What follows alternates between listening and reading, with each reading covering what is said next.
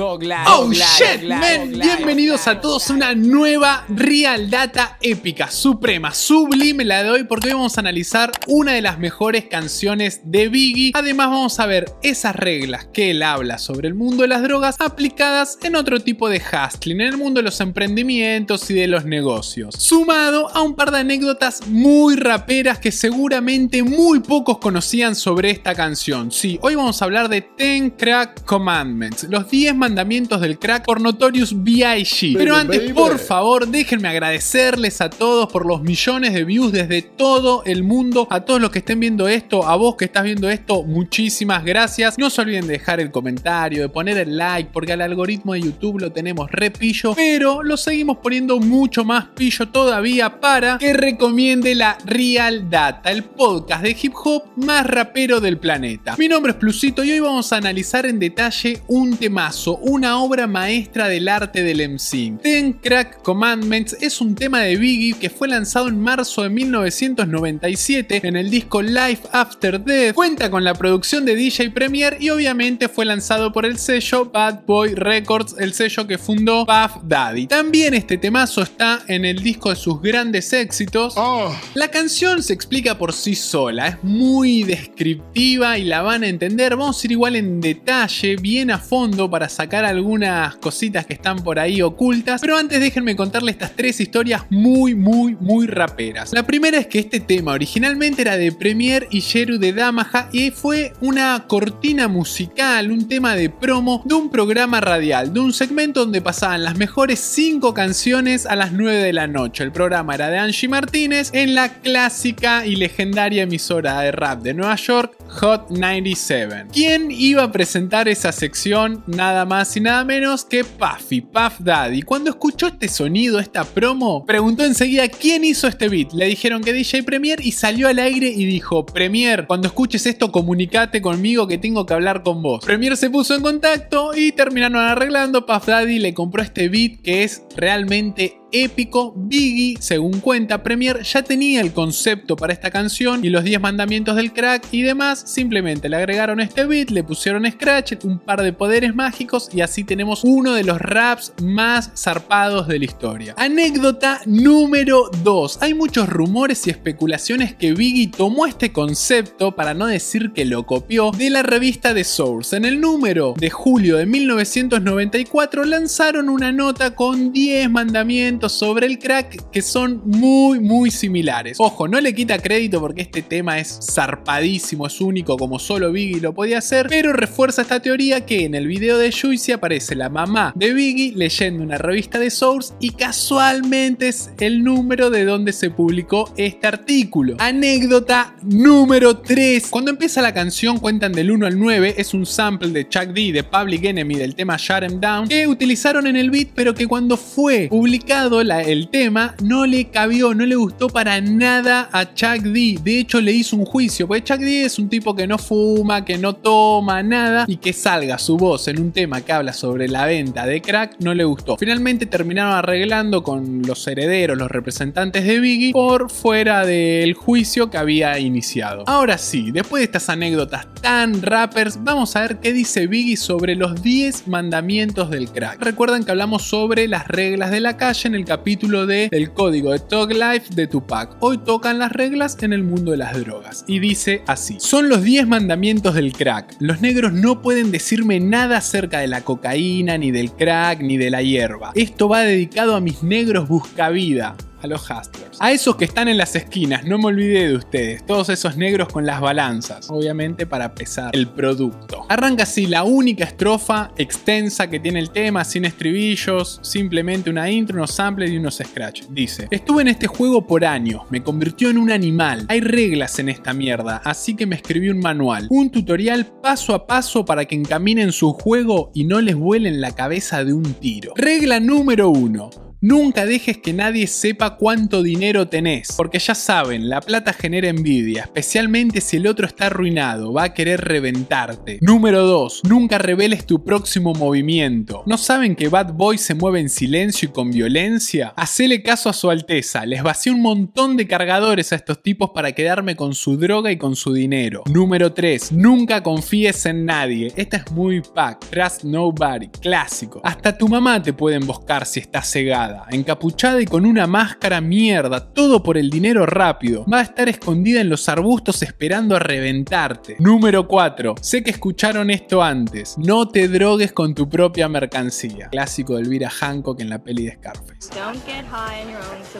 Número 5. Nunca vendas crack donde vivís. No importa si quieren 25 gramos, sacalos al carajo. Número 6. Fiarles, ni lo pienses. ¿Crees que un adicto al crack te va a pagar? Olvídate de esa mierda. 7. Esta regla está muy infravalorada, dice Billy. Mantén a tu familia y los negocios completamente separados. El dinero y la sangre no se mezclan, como dos nepes y ninguna zorra. Vas a meterte en mierdas complicadas, en mierdas serias. Número 8. Nunca lleves la droga encima. Los que disparan las armas por vos también pueden llevar la mercancía. Número 9. Aunque debería ser la número 1 para mí rapea Notorious. A menos que te arresten, mantenete alejado de la policía. Si los negros piensan que sos un delator, un snitch, no van a querer ni escucharte, van a estar sentados en tu cocina esperando para dispararte. Número 10. Una palabra fuerte, consignación. Estrictamente para los tipos vivos, no para los nuevos. Si no tenés los clientes suficientes, decí que no, porque ellos van a querer su dinero, llueva, nieve o truene. Después de estos 10 mandamientos, agrega para cerrar el rap, dice, Seguí estas reglas y tendrás un montón de dinero para repartir.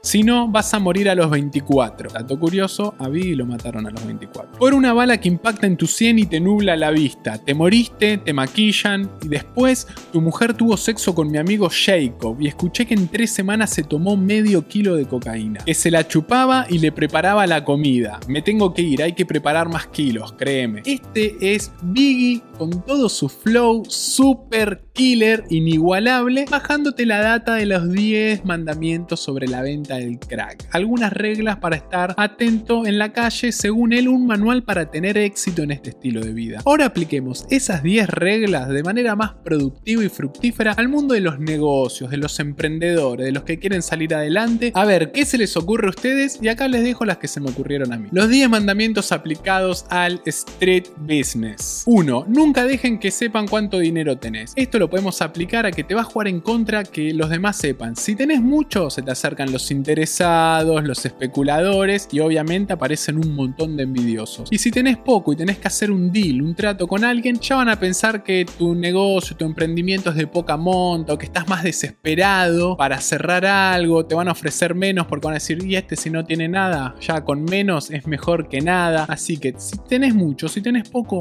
nunca reveles cuánto dinero tenés. Regla número 2. Nunca reveles tu próxima jugada. Esta es obvia, este es el arte de la guerra. Esto también son las 48 leyes del poder. Chequeen el capítulo sobre el libro favorito de los raperos. Más en la época de las redes sociales, que están todos. Estoy activo acá grabando con el pana, que va a salir tal tema, que nos vamos de gira. Hasta que no lo tengas terminado, seguro, programado, con fecha, pulido, explosivo, no digan nada. Muchos envidiosos les quieren adelantar las jugadas, quedarse con lo que es suyo. No revelen su próxima jugada. Y fuck haters. 3. No confíen en nadie. Y si bien no es una muy buena idea ser una persona muy paranoica en los negocios, porque nunca van a ser ninguno así, tengan certeza y cuidado con lo que firman. En esto nos referimos. No confíen en nadie, por más que digan, no, firmá, está todo bien, o después lo lees. Nunca, nunca. No paran de salir las noticias de pibes o pibas que les cagaron una carrera, la vida, los ahorros o lo que sea por no haber visto lo que firman. En esto no confíen en nadie. En lo posible, todas las comunicaciones que tengan por mail, por texto, por algún lugar donde ustedes tengan la prueba de lo que se habló. Si arreglan algo de palabra o por teléfono, no sirve. No confíen en nadie. 4. Cuando dice nunca te drogues con tu propia mercancía, aplica tu inventario a los productos que vos tenés. Yo sé que todos somos buena onda, que todos queremos regalar, hacer descuentos, darle uno al amigo, darle otro a la amiga, darle otro al familiar y demás. Pero así perdés lo que vos tenés para hacer dinero y por tu buena onda vas a ir a la quiebra. Nadie te dice que no seas buena onda, pero tenés controlado cuántas unidades son para promocionar, para obsequiar, hasta cuánto puedes descontar, porque si no te quedas sin mercancía, tu negocio queda en cero y estás en la quiebra. En la quinta que dice no vendan crack donde viven, se me ocurren algunas aplicaciones. Una es no mezclar la comunicación corporativa o de tu proyecto con tu vida personal. Es un clásico que vemos en las redes sociales, sobre todo bastante clásico de la era del Facebook, en un perfil personal queriendo comunicarse como una empresa. O muchos que brindan un servicio, tienen un producto, publicando y mezclando las cosas de su vida privada. Ninguna de las dos. Y la otra referencia que podría tomar acá sobre el crack y su casa es que no mezclen el trabajo con su hogar. No traigan los problemas de su trabajo su casa ni lleven los de su casa al trabajo. Tómense su tiempo para trabajar, tómense su tiempo para pasar con sus seres queridos, con ustedes mismos, con quien sea. 6.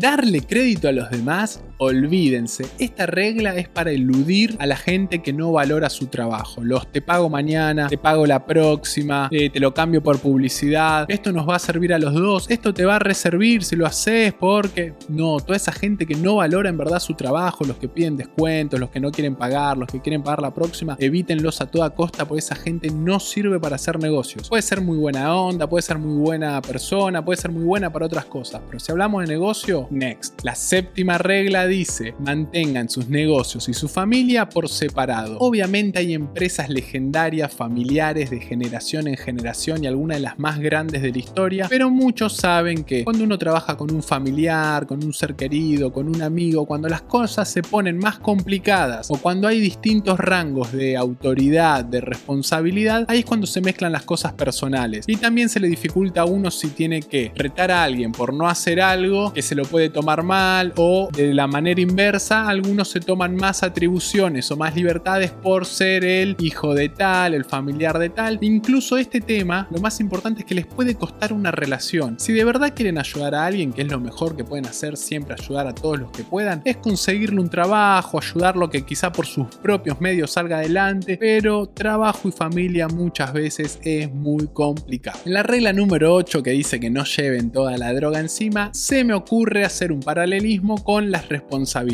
No se tomen todas las responsabilidades ustedes. Ni bien pueda, empiecen a delegar todo lo que no les guste hacer o no sepan hacer bien del todo. Dedíquense ustedes a lo que los apasiona, a lo que más productivos son, a lo que más ingresos les genera. Todo lo que puedan delegar, deleguenlo. No se carguen con todas las responsabilidades, tareas y actividades encima porque no van a prosperar. 9. A menos que te arresten, mantenete lejos de la policía. Acá la analogía viene con la lealtad. Vos tenés tu equipo, tenés que saber a quiénes demostrarle lealtad, que no te perciban como un traidor o que genere dudas alrededor tuyo, sobre todo en cargos muy altos en ciertas empresas, se fijan bastante en esto y también tiene que ver con la confidencialidad. Hay muchas cosas que les recomiendo, firmen papeles o seguros de confidencialidad, que la gente no pueda contar o hablar de lo que están haciendo, trabajando y demás. Por ejemplo, cuando me tocó dar unas charlas para Google en Argentina, para el equipo de ventas de publicidad con el canal de Docs Hip Hop, antes ya firmabas un papel de que de esa información no podías compartir ni revelar nada. También cuando algunas de estas empresas de tecnología me invitan a probar productos o plataformas o próximos lanzamientos, siempre se firma un acuerdo de confidencialidad para no revelar ninguna de la info que se viene.